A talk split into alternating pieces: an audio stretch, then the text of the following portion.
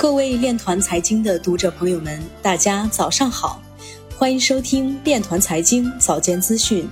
今天是二零二一年五月十六号，农历四月初五。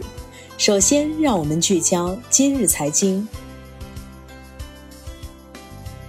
贝基亚岛将创建比特币社区，居民完全以加密货币支付财产、商品和服务。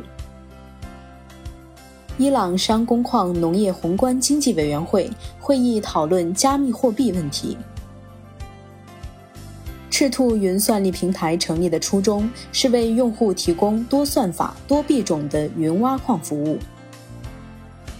证监会决定对区块链龙头股意建股份进行立案调查。分析师表示，如果进入熊市，比特币可能跌至1.2万至1.5万美元。USDT 总市值突破五百八十亿美元。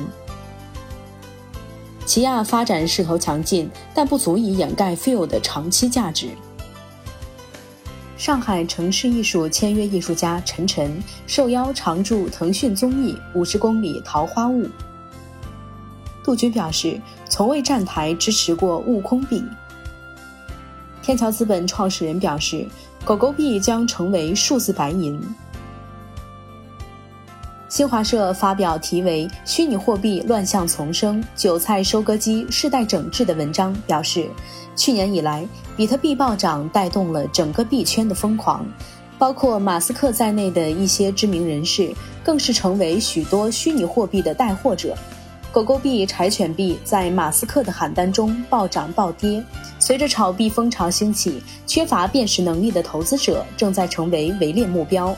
一边是山寨币大行其道，一边是庄稼野蛮收割，行业乱象对居民财富的威胁日益增加。众多业内人士呼吁该领域世代有关部门进行整顿与规范。以上就是今天链团财经早间资讯的全部内容，感谢您的收听，我们明天再见。